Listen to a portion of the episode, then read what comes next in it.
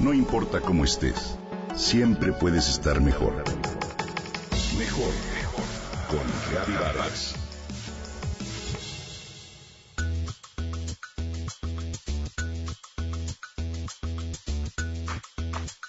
Un México lleno de color y de folclor.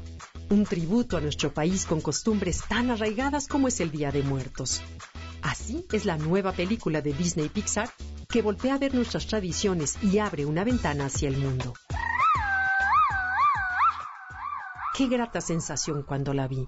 En ella se admiran íconos del cine mexicano de los años 50, así como la música tradicional de nuestro país. Qué orgullo que haya sido premiada en esta gran ceremonia de los Óscares. Déjame contarte que en 2012, el director creativo de Pixar, John Lasseter, comentó que uno de sus más importantes proyectos estaría inspirado en el Día de Muertos. Un año después, se vio envuelto en una fuerte ola de críticas al intentar solicitar una patente por el nombre de Día de Muertos. Finalmente, declaró que solo quería proteger el título de su proyecto y se retractó al afirmar que abordaría la temática en una de sus películas con el debido respeto y conocimiento sobre el tema. Así, formó un equipo de consultores en temas de tradición, música, arqueología y antropología para lo que en ese momento fue la intitulada película Pixar sobre el Día de Muertos, hoy Coco. La producción visitó pueblos y ciudades, tanto en Morelia como en Guanajuato, así como la Ciudad de México, por ello cuenta con detalles que, si los observas bien, te trasladarán a alguno de tus paseos por esos lares. Miguel es un pequeño que sueña con convertirse en un músico famoso como su ídolo Ernesto de la Cruz, y muy a pesar de su familia que desde años atrás prohíbe la música.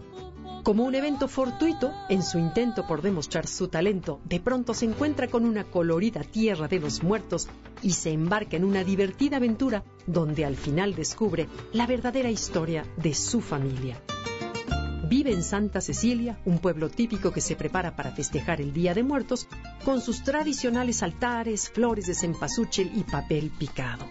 Coco tiene magia, tiene imágenes y paisajes que se perciben completamente mexicanos, como los alebrijes, las artesanías y los solo escuincles, canes de carácter sagrado que se caracterizan por acompañar en el camino a la muerte.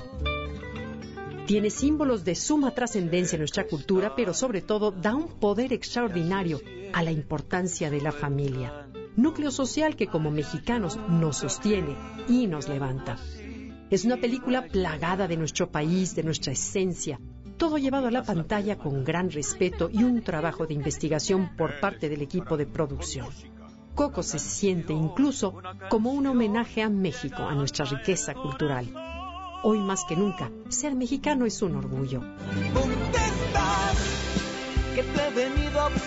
La música es parte de la historia con canciones originales y temas musicales tan interesantes como El corrido de Miguel Rivera, cuya interpretación corre a cargo de Bronco.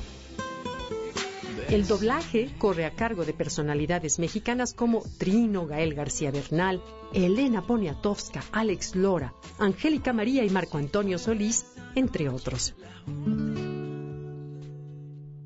Ver la historia en sí te genera una revolución de emociones. Pasas desde la ternura hasta el llanto contenido por la felicidad. Sales del cine con el corazón contento, pero sobre todo, más orgulloso de nuestro país de que los extranjeros nos admiren de esa manera.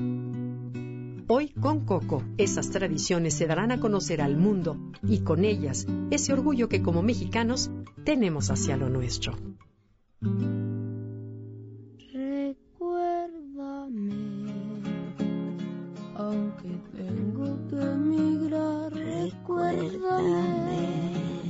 Si mi guitarra oyes llorar, ella con su triste canto te acompañará. Hasta que en mis brazos tú estés.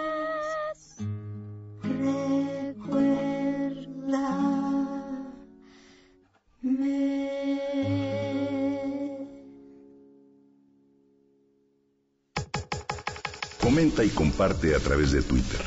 Gaby-Vargas. No importa cómo estés, Siempre puedes estar mejor. Mejor, mejor. Con Gaby Vargas.